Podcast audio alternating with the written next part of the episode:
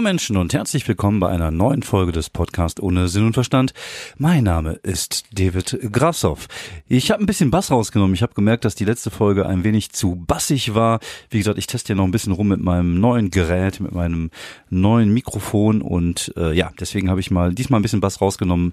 Ich äh, bin mal gespannt, wie es gleich wird. Ich höre mir das immer so im Auto dann nochmal drei Minuten an, einfach damit ich so ein bisschen äh, ein Gefühl bekomme für die Tonqualität. Aber ich äh, glaube, das ist schon ganz gut äh, bis jetzt gewesen. Aber wie gesagt, ein bisschen basslastig. Äh, das habe ich jetzt äh, bearbeitet mit meinem kleinen äh, Beringer äh, Mix Mischpult, den ich hier so so rumstehen habe. Ich habe tatsächlich auch überlegt, ob ich mir dieses Roadcaster äh, Pro holen soll. Für diejenigen unter euch, die keine Podcast-Nerds sind, das ist äh, so ein Gerät, so ein All-In-Gerät. Da gibt es die Möglichkeit, vier Mikros, ein Telefon anzuschließen. Da kann man, äh, da gibt es auch so Tasten, wo man sowas machen kann. Also Jingles und so hinterlegen kann. Und das ist halt so ein All-in-One-Gerät, was auch eine, einen SD-Kartenslot hat, wo man direkt mit aufnehmen kann. Und dann habe ich mir überlegt, ich habe ja eigentlich alles, was ich brauche. Von daher, äh, das Gerät kostet 550 Euro, ist halt eine schöne All-in äh, eine Lösung, aber wie gesagt, bis jetzt, äh, nee. Also ich äh, tue immer so ein bisschen Geld zur Seite im Moment und, und tu, guck, dass ich mir davon coole Sachen fürs fürs Studio hole, wobei äh, momentan ich auch nicht so genau weiß, was ich mir holen soll. Ich war heute mal im Flohmarkt und gucke da auch immer mal ganz gerne, ob man vielleicht mal ein gutes altes Mikro findet oder mal ein gutes altes äh, Effektgerät oder was auch immer. Äh, leider nichts gefunden. Das Einzige, was ich gefunden habe, ist tatsächlich ein Stativ, aber das ist gut. Also ich habe da irgendwie fünf Euro für bezahlt, ein richtig gutes, stabiles Stativ äh, für meine für meine Kamera. Also ist mit so einer Kameragewinde unten drunter. Ich glaube, da kann man auch so einen Adapter dran machen, dass man vielleicht noch ein Mikro noch mit dran machen könnte. Äh, da werde ich mir mal so ein bisschen raussuchen. Aber ist cool, das kann man so rausziehen. Das wird dann richtig groß und äh, richtig stabil. Also ist nicht so ein billig Plastikding, was man bei Amazon kriegt für 1,50 Euro, sondern schon ein bisschen äh, oldschooliger und ein bisschen stabiler. Also Schnäppchen gemacht, mal wieder ein Schnäppchen gemacht. Ich freue mich immer, wenn ich Schnäppchen machen kann. Das äh, bereitet mir immer sehr große Freude, hier gerade um hier mein mein Zeug immer so ein bisschen zusammenzustellen. Äh, ja, aber ich bin ja kein Elektro-Podcast-Nerd, Podcast, Podcast-Nerd, Podcast ja, doch, kann man so sagen. Sondern ich äh, erzähle ein bisschen von mir, ich erzähle von, von dem, was ich so auf der Bühne mache und ich war diese Woche viel unterwegs und habe viele verschiedene Sachen gemacht, was eigentlich sehr cool war, weil ich heute äh, auch viele Sachen gemacht habe, die ich normalerweise nicht so tue. Ich äh, äh war am Dienstag zum Beispiel, bin ich eingeladen worden vom unglaublichen Heinz Heinz Gröning hat mich eingeladen zum Homekniping. Homekniping ist so ein Format, was er mit Vera Deckers und Kai Rute Wenzel äh, zusammen machen. Das ist im Heimathörig in Köln-Nippes. So eine kleine Kneipe. Die haben da eine riesige Technik äh, aufgebaut und haben ja die Ohren geschlackert, auch mit so einem äh, Livestreaming, äh, Computergedöns und äh, da konnten die halt irgendwie Clips ein, einspielen. Die hatten da jemand, der tatsächlich die ganze Zeit sich drum gekümmert hat, um die Regie sozusagen. Äh, richtig gute Kamera und und ähm, das, das Prinzip ist eigentlich relativ einfach. Die sind zu dritt, machen so eine kleine ja, Comedy-Show in Anführungsstrichen in der Kneipe mit lustigen Videos, lustigen Bildern, erzählen ein bisschen was und die haben halt immer einen Gast dabei und die Leute, die da eigentlich hin sollten, konnten nicht, weil sie krank waren. Da hat der Heinz mich angerufen, gefragt, ob ich einspringen könnte und da habe ich gesagt, okay, kann ich machen und war nett. Also es war wirklich nett. Also es war, äh, wohl nett ist irgendwie, glaube ich, die kleine Schwester von Arschloch, aber so, so war es war wirklich gut. Also es hat Spaß gemacht. Äh, ein bisschen strange, weil man halt dein Stand-up dann irgendwie macht. So, ich habe so ein paar Minuten gemacht, immer vor jedem Block, ähm, ohne dass da Leute sind. Ist ein bisschen komisch. Und äh, ich bin ja auch jetzt nicht so der erfahrene Mensch vor der Kamera. Also, was ich mache, Stand-up kann ich gut, das ist mir auch egal, wenn eine Kamera dabei ist, aber mich so sonst so geben und ich wusste auch nie, wie ich mich so hinsetzen sollte, Hände in die Tasche, Hände nicht in die Tasche. Und ich finde eh immer, dass ich immer so ein bisschen aussehe wie äh, der äh, etwas besser aussehende Cousin von Quasimodo. Nicht viel besser, aber ein bisschen besser, äh, wenn ich irgendwie so mich, mich selber sehe. Von daher war es ein bisschen schwierig. Ähm, aber es ging eigentlich ganz gut und hinterher ist dann, äh, hat man sich noch zusammengesetzt zum Thekentalk und hat dann so eine Dreiviertelstunde äh, so gepodcastet und das aufgenommen. Ich glaube, das kann man sich auch anhören bei Spotify Thekentalk. Äh, natürlich Comedy-lastig, wir haben ein bisschen was über uns erzählt, ein bisschen was über die Comedy, aber ein bisschen was auch über Nerd-Kram, halt alles, was mich so ein bisschen ausmacht. Und das war super, das hat äh, sehr, sehr viel Spaß gemacht. War ein schöner runder Abend und war halt mal was anderes als das, was man normalerweise so, so macht. Dann war ich am Mittwoch im Comedy Punch Club in Solingen zu Gast. Ähm, moderiert wurde der Abend von Faisal Kavusi, der ja inzwischen Fame ist und äh, dementsprechend war das Publikum auch eher für Faisal Kavusi da. Ähm, es ist nicht gerade meine Zielgruppe gewesen, sage ich mal. Äh, Menschen mit, hinter, hinter, äh, mit Hintergrund. Menschen mit Hintergrund, das ist nicht mein Publikum. Nein, mit äh, Migrationshintergrund äh, kann gut klappen, muss aber nicht. Und äh, das war halt auch recht jung. Also es waren halt junge Menschen, viele. Und mein, mein äh, Programm äh, zieht ja eher so auf Ü30 ab. Und das war, also es war jetzt nicht schlecht, aber es war jetzt auch nicht so geil, wie, wie andere Abende manchmal waren, sondern es war halt okay. Ich hatte so rechts einen Tisch mit etwas älteren äh, Frauen, die fanden das ganz witzig. Von den jungen Kerlen äh, gab es den einen oder anderen, der, da hast man im Gesicht gemerkt, die können mir einfach nicht folgen. Das ist irgendwie, äh, äh, das ist irgendwie zu ausschweifend, was ich da erzähle, weil man dann irgendwie länger als zwei Minuten mithalten muss. Also ich würde jetzt nicht sagen, dass die, dass die dumm sind, aber die haben halt einfach eine andere Aufmerksamkeitsspanne und wenn die vielleicht irgendwie in den ersten zwölf Sekunden das Interesse verlieren, dann sieht man das in deren Gesichtern. Und aber das ist mir auch egal. Ich spiele ja nicht für die, sondern man, man spielt immer für die Leute, die das gut finden. Und da waren genug und von daher war es war es auch gut und hat auch Spaß gemacht. Und äh, Faisal ist tatsächlich wirklich, wirklich sehr netter Typ, kann man nicht anders sagen. Sehr, sehr nicer Dude. Ähm, hat Fehler gemacht in seinem Leben. Ähm, ich will da jetzt auch nicht weiter eingehen, darauf eingehen. Kann man sich alles ergoogeln. Äh, Faisal Kavusi, Hamburger Comedy-Pokal. Da werdet ihr sehen, was passiert ist. Und er hat auch, glaube ich, nicht den besten Ruf in der, in der Szene, aber so, äh, wenn man das mal so ein bisschen zur Seite legt, legt ist er halt einfach ein nicer Dude und mit dem äh, man sich auch gut unterhalten kann. Also, und äh, der äh, ja was was mich sehr gefreut hat, der äh, erkannt habe, er hatte mir auch schon seit zwei drei Jahren nicht mehr gesehen, welche Fortschritte ich auf der Bühne gemacht habe. Er war also regelrecht äh, überrascht darüber, dass ich jetzt da so abgehe als Stand-Upper, weil er mich irgendwie auch so angesagt hatte, dass er gesagt hat, jetzt kommt jemand, der ein bisschen ruhiger ist, ein bisschen zurückhaltender und das bin ich halt einfach seit ein paar Jahren nicht mehr. Aber wie gesagt, das kommt halt davon, wenn man äh, jemanden halt ein paar Jahre nicht mehr sieht, dann sieht man hoffentlich auch den Fortschritt. Weil es wäre traurig, wenn es nicht so wäre, dass man dann immer das Gefühl hat, so, oh, da hat sich jetzt nicht viel bewegt. Weil, wie gesagt, äh, ich habe jetzt nicht viele Ansprüche an mich als Künstler, aber ich habe zumindest den Anspruch, dass ich äh, ja mich weiterentwickle und und besser werde und und das ist halt immer mein Ziel und ja das äh, ist ihm aufgefallen und das ist ja schon mal auf jeden Fall auch so eine so eine Art Lob und Qualitätsmerkmal, dass man das gemerkt hat. Aber wie gesagt, der Abend war, war nett, war war nett ist die kleine Schwester von Arschloch. In dem Fall passt sogar einigermaßen. Äh, das war schon okay. Also es war jetzt nicht geil, wie gesagt, es war halt einfach nicht mein Publikum. Das muss man einfach auch mal akzeptieren und und so nehmen, wie es ist. Ähm, also mich, für mich wäre dieses Fame Game irgendwie nichts. Ich sehe das immer bei bei Kollegen, die ein bisschen größer sind und dann muss muss man immer sich unterhalten und hier ein Foto, da ein Foto. Da muss man auch so ein bisschen der Typ für sein. Ich glaube, da gibt es Leute, die gehen darin voll auf. Äh, für mich wäre das eher so ein bisschen unangenehm, aber ich glaube, in diesem Bereich komme ich auch nicht rein. Ist auch ganz gut so. Äh, ja, da muss einfach nicht sein. Wie gesagt, da bin ich ganz froh, wenn ich nach dem Auftritt äh, draußen in Ruhe vapen kann oder ins Gebüsch pinkeln oder was man halt so Backstage so macht. Egal. Ähm, dann hatte ich am Freitag eine Show in Wuppertal. Äh, Vollkontakt-Comedy in Wuppertal. Statt 90 Leute durften diesmal nur 45 rein. Und die waren auch da. Und obwohl es nur 45 Leute waren, war die Stimmung wirklich richtig, richtig, richtig gut. Zu Gast waren äh, Ingo Nomsen, äh, der Mann von Volle Kanne aus dem Frühstücksfernsehen, der äh, noch ganz am Anfang steht. Also da merkt man, da muss noch ein bisschen dran gearbeitet werden. Aber er hat halt trotzdem diese Professionalität auf der Bühne, dass man äh, ihm trotzdem gerne zuhört, auch wenn das jetzt nicht so pointiert ist.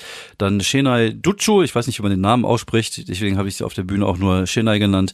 Äh, nette Kollegin aus Köln, die auch wirklich sehr, sehr lustig ist, ein bisschen über ihre Familie erzählt hat, den Unterschied zwischen der, äh, der türkischen Familie und der deutschen Familie, also ein bisschen klischeehaft, aber trotzdem noch mit, äh, mit, mit mal anderen frischen äh, Ansätzen. Also das ist natürlich schon so, dass man, wenn man äh, viele äh, Comedians, die aus der Ethno-Szene kommen, hört, dass, äh, dass sich da so ein bisschen die Themen auch doppeln und äh, aber man, man, manchmal kommt dann jemand, der so ein bisschen frischeren Ansatz hat und das war bei ihr schon so, das fand ich sehr cool.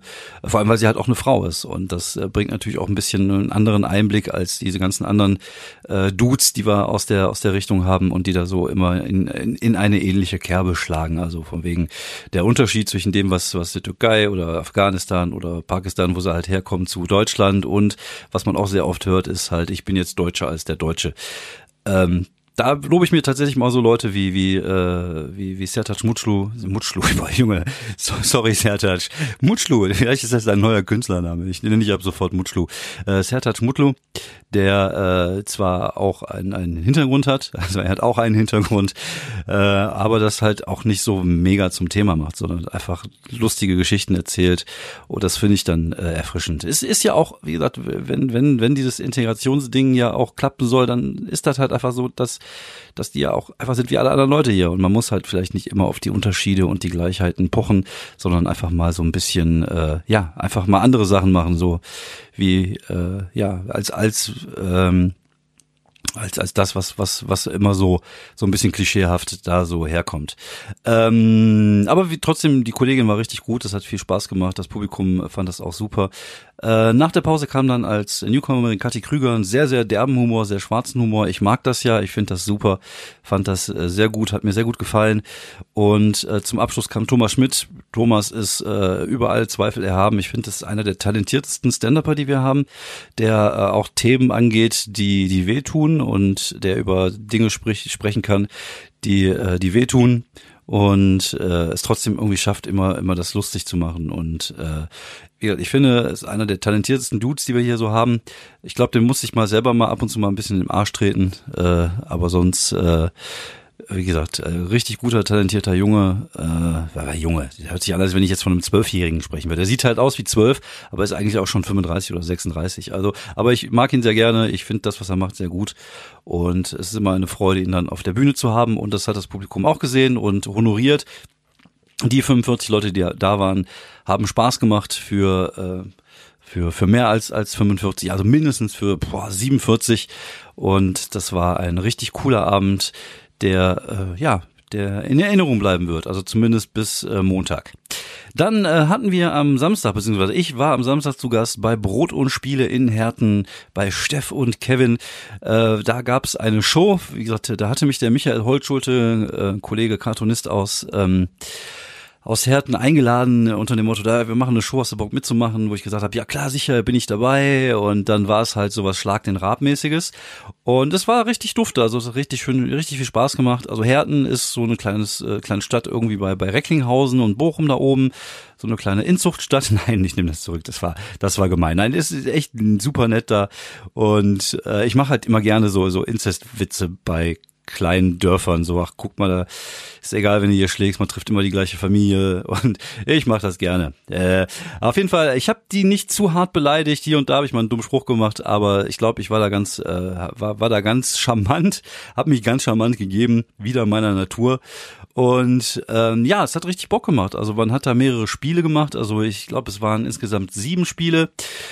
Und äh, vorher war Eddie Edwards da, ein Musiker auch aus der Region, der richtig coole Mucke macht, der auch in der Pause ein bisschen Mucke gemacht hat. Dann habe ich nach der Pause auch nochmal so fünf Minuten Stand-up gemacht, aber der Rest waren tatsächlich Spiele. Wobei ich meine Hauptaufgabe als Komiker habe ich natürlich so gesehen, wir hatten halt alle Headsets und wir konnten halt immer reden, da zwischendurch immer mal einen dummen Spruch zu machen und versuchen, das äh, Publikum ein bisschen zu unterhalten, was mir auch ganz gut gelungen ist, wie ich finde. Also ich, äh, wie gesagt, das ist auch das natürlich ein komplett neues Terrain für mich. Also das ist ja nicht geskriptet, sondern da läuft einfach irgendwas. Ich äh, habe mich tatsächlich auch überhaupt gar nicht auf die Spiele vorbereitet, sondern habe mich da einfach ins weiße, ins weiße Wasser Junge, was geht denn heute schon wieder ab hier? Ins kalte Wasser äh, werfen haben lassen dürfen müssen.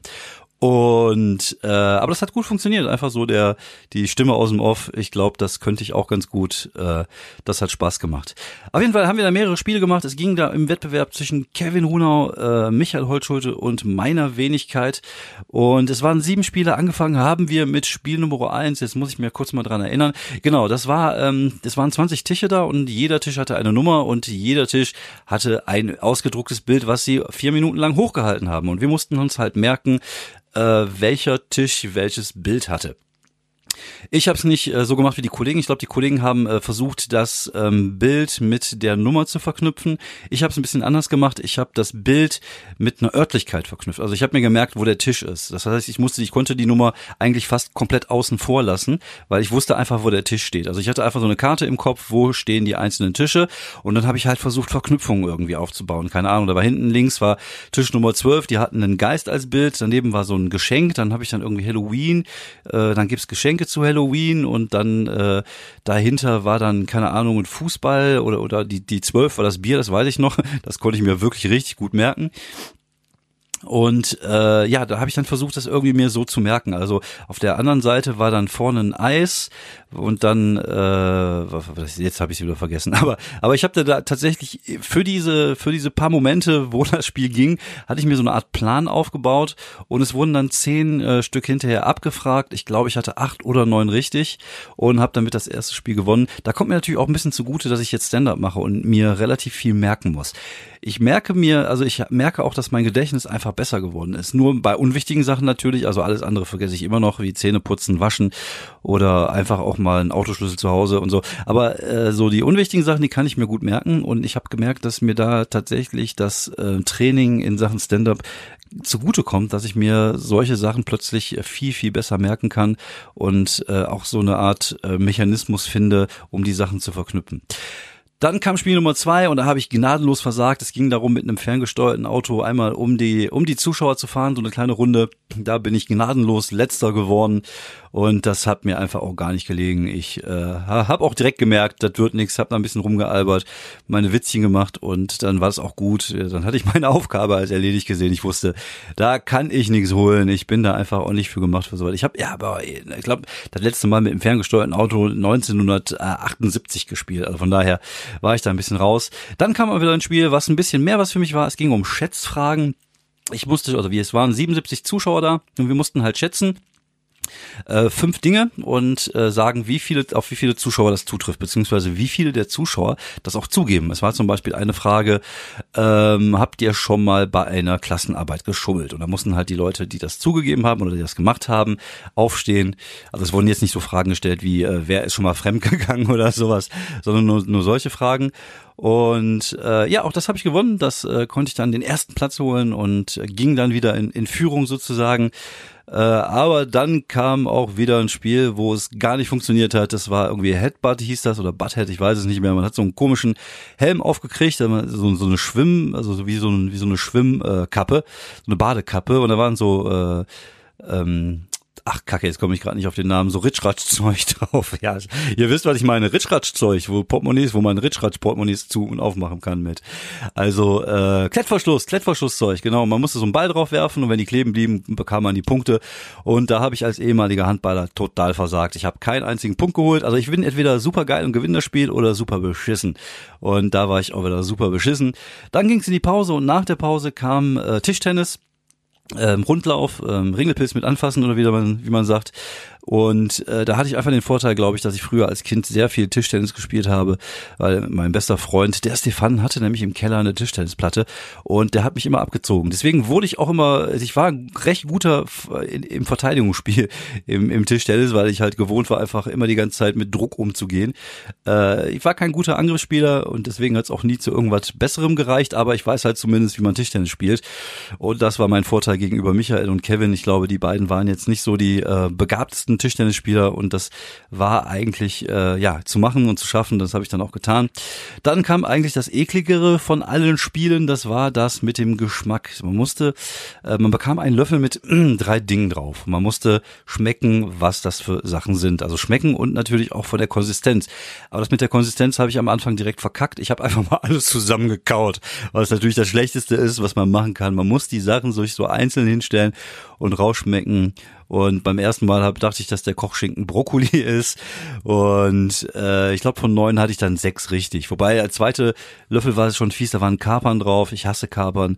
Und auf dem letzten Löffel war sogar noch Knoblauch drauf. Das war irgendwie nur noch den Knoblauchgeschmack im, äh, im Mund hattest. Und ich glaube, ich habe sechs von neun gemacht. Michael hat einfach komplett alles, äh, alles erraten, der alte Zungenkönig. Und äh, Kevin hatte dann gleich gezogen. Und vor dem letzten Spiel war dann der Spielstand so, dass äh, Michael mit einem Punkt vorlag, ich dahinter mit acht Punkten und äh, dahinter glaube ich Kevin mit sieben. Also wir waren recht nah beieinander und dann kam die Quizrunde. Bei der Quizrunde ist es so, jede richtige Antwort gab einen Punkt und äh, ja, was soll ich sagen? Die Quizrunde habe ich gewonnen. Es war aber relativ erbärmlich. Ich glaube, von den zehn Fragen, es ging um tagesaktuelle Sachen. Und von den zehn Fragen haben wir, glaube ich, gerade mal alle zusammen vier beantwortet. Wovon ich glaube ich zwei beantwortet habe und was mir dann im Endeffekt den Sieg gebracht hat, nämlich glaube ich, dass äh, die letzte Frage, die, die mir den Sieg gebracht hat, war ähm, ja, wer äh, ablösefrei zum Schalke 04 gewechselt ist. Und da ich ja Schalker bin, wusste ich natürlich, dass das Ibisevic ist. Und das war dann halt sozusagen mein mein Sieg. Und dann bin ich dann äh, ja mit einem Punkt äh, Sieger des Abends äh, geworden und äh, ja, war war nett, hat sehr viel Spaß gemacht, war mal was komplett anderes und und sich so ein bisschen zum Affen zu machen, das ist ja auch kein Problem. Als Komiker machst du ja auch nicht nicht viele andere Sachen, sondern du bist halt ja äh, ja dafür da so ein bisschen äh, das äh, ja wie gesagt, das ist halt Show machen und ich glaube, da in diesem Modus komme ich immer mehr und mehr, dass ich merke, ich kann das eigentlich auch ganz gut und auch wie gesagt, ne, diese Fähigkeiten wie mit dem mit dem PowerPoint Karaoke äh, beim letzten Mal, das dass ich merke, ähm, ich kann sowas. Ich, vielleicht sollte ich das einfach mal öfters machen und äh, mal aus der Komfortzone rauskommen. Und ich glaube, das ist auch wichtig, ähm, in der Entwicklung eines Künstlers, also ich äh, kann natürlich jetzt wieder nur um, um von Comedy und von Stand-up-Comedy reden, aber das ist auch so ein Thema, das hatte ich jetzt äh, mit einem Kollegen, äh, als wir in, uns in, in äh, Solingen getroffen haben beim Punch Club, dass wir so ein bisschen über, über Kollegen gelästert haben, aber sie ist nicht wirklich gelästert, sondern es geht, ging tatsächlich darum, dass äh, es halt hier und da Kollegen gibt, die, wo man das Gefühl hat, dass sie sich halt nicht weiterentwickeln. Und das kann natürlich mehrere, da gibt es natürlich mehrere Möglichkeiten, warum das so ist, dass man irgendwann das Gefühl hat, man, man ist stuckt, man, man steckt irgendwie fest und das ähm, kann natürlich zum einen auch daran liegen, dass vielleicht die Kreativität irgendwann zu Ende ist, dass da halt nicht mehr viel mehr zu holen ist. Das ist ja das, was ich letztens auch so ein bisschen äh, mit dem Thema One-Trick-Pony hier gebracht habe, dass die Leute halt in einer Sache richtig gut sind und das dann halt bis zum bitteren Ende durchziehen. Und äh, man kann ja auch sein, dass es funktioniert. Also wie gesagt, es hat ja auch nichts mit der mit der ähm, mit der Tatsache zu tun, ob das funktioniert oder nicht aber das hat was mit der mit der künstlerischen Entwicklung zu tun und äh, wenn ich sage, jemand bleibt stecken, heißt das ja nicht, dass er Scheiße macht, sondern einfach nur, dass du merkst, dass da äh, dass er halt immer irgendwann das Gleiche macht, dass es immer irgendwie so sein Ding ist oder ihr Ding ist und dass es halt durchgezogen wird und dass es ganz okay ist, aber man merkt halt einfach keine Entwicklung nach vorne. Und ähm, ich finde immer, ich finde es immer für mich wichtig, einfach das zu merken, weil mir wird, ich, ich, mir werden auch viele Sachen schnell langweilig. Also gut, ich habe jetzt äh, 101 Folgen Podcast gemacht, das wird mir nicht langweilig. Und ich merke auch tatsächlich, dass Stand-up mir nicht langweilig wird, aber auch einfach, weil es auch so ein Ding ist, wo man immer wieder neue Sachen machen kann, wo man immer neue Sachen probieren kann, wo man plötzlich außerhalb der Komfortzone sich bewegt. Und dazu gehören genauso diese diese Scheißauftritte in Mal, der inzwischen so legendär ist, dass irgendwie scheinbar jeder davon gehört hat äh, das ist äh, irgendwie auch schon ein bisschen traurig, dass man, ich merke auch, ich glaube, die meine erfolgreichste Folge ist die, wo ich am, am, am besten gescheitert bin. Vielleicht sollte ich einfach besser scheitern. Vielleicht sollte das einfach demnächst mein Motto sein hier beim, äh, beim Podcast. Ich, ich scheitere einfach nur noch. Aber was soll ich machen? In letzter Zeit läuft's halt ganz gut. Aber ich finde, auch das gehört natürlich dazu und gehört auch zu der Entwicklung eines Comedians, das auszuhalten. Weil ich glaube, es gibt auch Comedians, die sicherlich vielleicht sich mehr trauen würden, aber Angst haben, davor zu scheitern, dass man, dass es dann irgendwie wehtut und dass es auch nicht gut fürs Ego ist. Und das ist ja auch so. Also es ist, fühlt sich niemals gut an, wenn du auf der Bühne bist und die Leute lachen nicht oder, oder du merkst, dass die Leute dich unsympathisch finden oder du merkst, dass die Leute dich mit einem komischen Gesicht angucken, weil das ist dann manchmal auch sehr persönlich, weil die mögen dich halt nicht. Ist jetzt nicht so, dass sie sagen so, ich mag aber ihre Kunstfigur nicht, sondern die mögen dich halt in dem Augenblick nicht. Und das muss man halt aushalten können. Und das kann halt sehr wehtun, gerade wenn das, was man auf der Bühne macht, nicht funktioniert. Und dann kann es natürlich sein, dass man so ein bisschen Schiss hat, aus seiner Komfortzone rauszukommen. Aber ich kann wirklich nur sagen, man muss es machen, man muss einfach neue Sachen ausprobieren. Wie gesagt, man muss sich natürlich schon so ein bisschen auf das konzentrieren, was man machen will. Aber es gibt halt viele, viele Möglichkeiten, das ja auch zu erweitern und so ein bisschen, äh, wie soll man sagen, ähm, ja, äh, sein, sein Horizont zu erweitern und einfach mal andere äh, Dinge zu machen. Und dadurch wird ja das Eigentliche, was man macht, besser würde ich jetzt einfach mal behaupten. Also es ist, bringt nichts mit Scheuklappen durchs Leben zu laufen und einfach immer Angst zu haben und, und Sachen nicht nicht machen, weil es vielleicht nicht funktionieren könnte, sondern das ist ja auch mein Motto, was ich immer wieder propagiere. Einfach mal machen, einfach mal gucken und damit meine ich jetzt nicht Kinder töten. Och scheiße, das war jetzt aber völlig unangebracht mit dem, was gerade in Solingen passiert ist.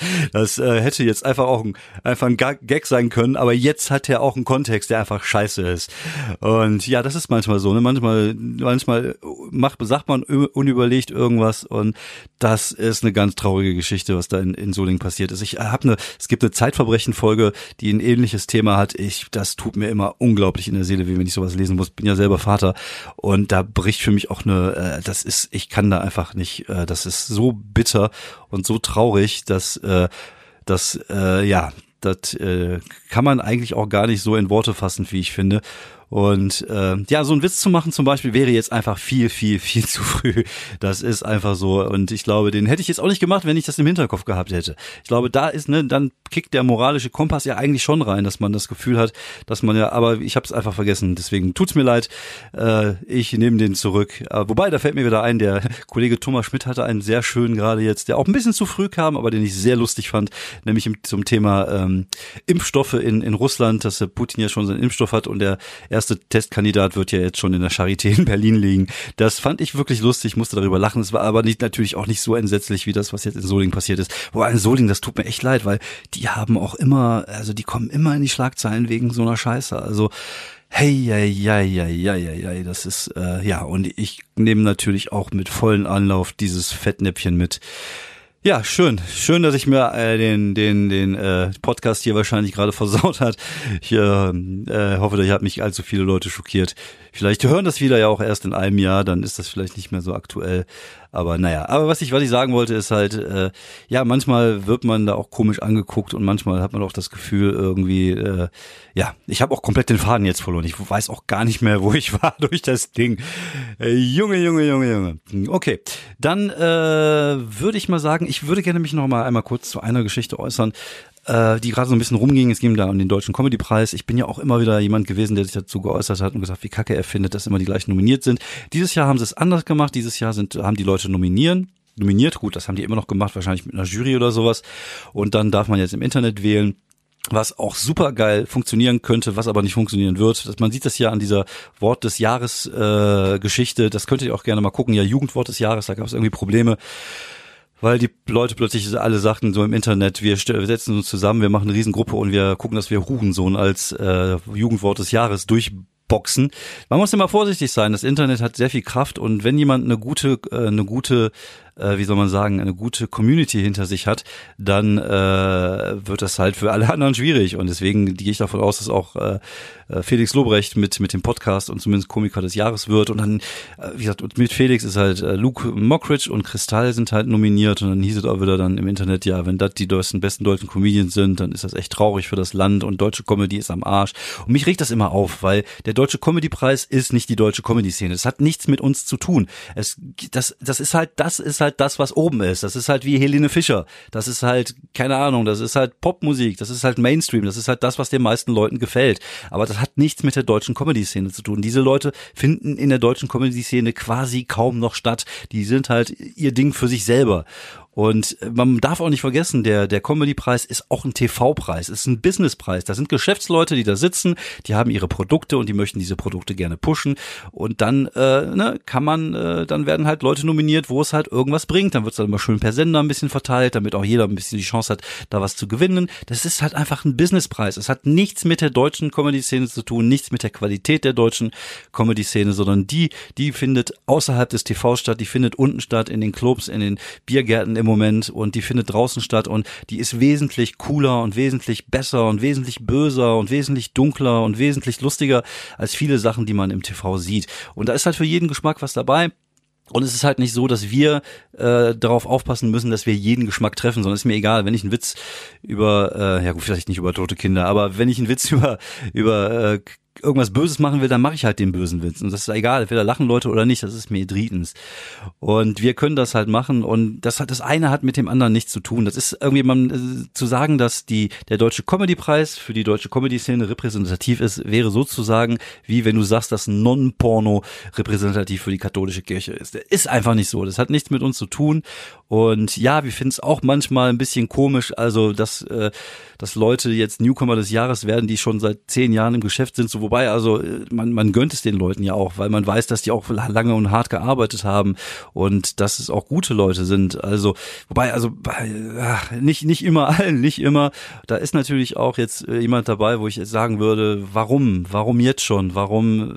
Und ich weiß aber warum, weil es ein gutes Produkt ist, weil man es gut verkaufen kann, weil man das dann aufbauen kann fürs TV und dann ist auch gut.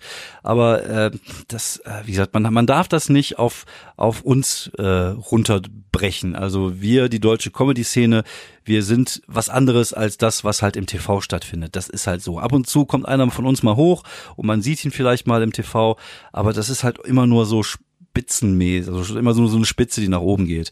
Und alles andere ist halt, äh, ja, ist halt Geschäft, ist halt Business. Da geht's halt darum, Kohle zu, zu, zu verdienen und Produkte aufzubauen. Und deswegen sind halt so Leute wie Maxi Stettenbauer nicht dabei. So, das wollte ich nur mal erwähnt haben. Da, wie gesagt, äh, mir geht's halt auf den Sack immer, dass die Leute sagen, ja, die deutsche Comedy ist kacke. Ach, fick dich, du bist kacke. Weil die deutsche Comedy ist nicht kacke, aber die deutsche Comedy ist halt nicht das, was du im Fernsehen siehst, du Spacko. So. Ähm, dann noch äh, zum Abschluss eine kurze Empfehlung. Äh, wir sind schon bei einer halben Stunde. Eine kurze Empfehlung. Ich habe mir angeguckt äh, Cobra Kai. Ich äh, hatte es gesehen, dass es irgendwie damals bei YouTube aufgeplöppt ist, hatte mich aber dagegen gewehrt, es zu gucken, weil ich hab diesen Film natürlich geliebt habe als kleiner Junge. Ich war genau in dem richtigen Alter. Ich war auch so, ne, dass ich ja irgendwie so diese Identifiz Identifikationsfigur, die man hatte mit dem LaRusso, dass man plötzlich auch Karate kann und Leute umhauen kann und die einen genervt haben. Und ich war genau Zielgruppe damals und hatte ein bisschen Schiss, dass es kacke wird und habe mich nie getraut, es zu gucken. Ich glaube, es war da schon relativ lange bei YouTube. Ich habe immer mal mit dem Gedanken gespielt, guckst du, guckst du nicht, guckst du nicht und habe dann tatsächlich nicht geguckt.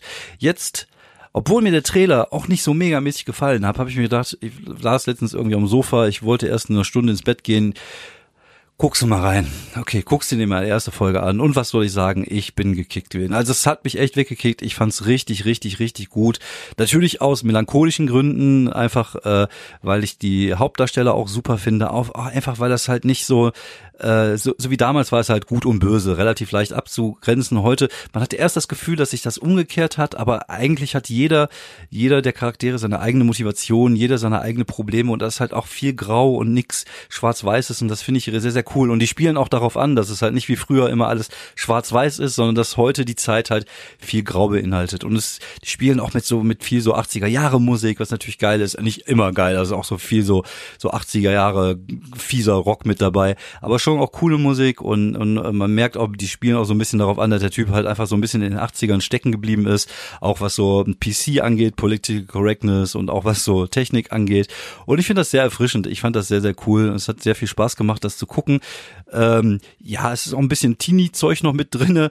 Äh, da ist aber, ich finde das okay. Es ist auch gut gemacht und äh, macht einfach Spaß zu gucken. Und die, die Folgen gehen auch mal so 25 Minuten. Ich war auch traurig, als ich die beiden äh, Staffeln direkt weggebinged habe, weil ich mir dachte, Ach, die dritte hätte ich jetzt auch noch gucken können. Aber die kommt wohl scheinbar irgendwann. Netflix macht weiter, was ich sehr cool finde, dass sie die Sendung da so ein bisschen aus der Versenkung geholt haben. Und ich glaube, die ist auch gut angekommen bei vielen Leuten, weil äh, Netflix natürlich auch schon eine größere Reichweite hat, als wenn es irgendwo in den Untiefen von YouTube vergraben ist. Dann, äh, ja, das wollte ich auf jeden Fall empfehlen. Hat mir sehr, sehr, sehr, sehr, sehr gut gefallen. Ähm, ich wollte noch irgendwas erzählen, ich habe es jetzt aber vergessen. Ich glaube, ich habe mir Tony Hawk äh, Remastered gekauft, das spielt aber jetzt meine Tochter hauptsächlich. Äh, mal gucken, ob ich da jetzt zukomme. Ich habe irgendwas vergessen, ich weiß es nicht. Wahrscheinlich würde es mir gleich einfallen, wenn ich diese Podcast-Folge hochlade. Ähm, sonst würde ich einfach sagen, vielen Dank fürs Zuhören. Ich hoffe, ich habe euch heute nicht zu sehr zugelabert. Und äh, ja, mal gucken, was die nächste Woche bringt. Und äh, wir hören uns dann nächste Woche Sonntag wieder hier beim Podcast ohne Sinn und Verstand. Ich äh, wünsche euch noch eine schöne Woche. Komm, halt deine Schnauze, damit du hörst, was ich jetzt sage.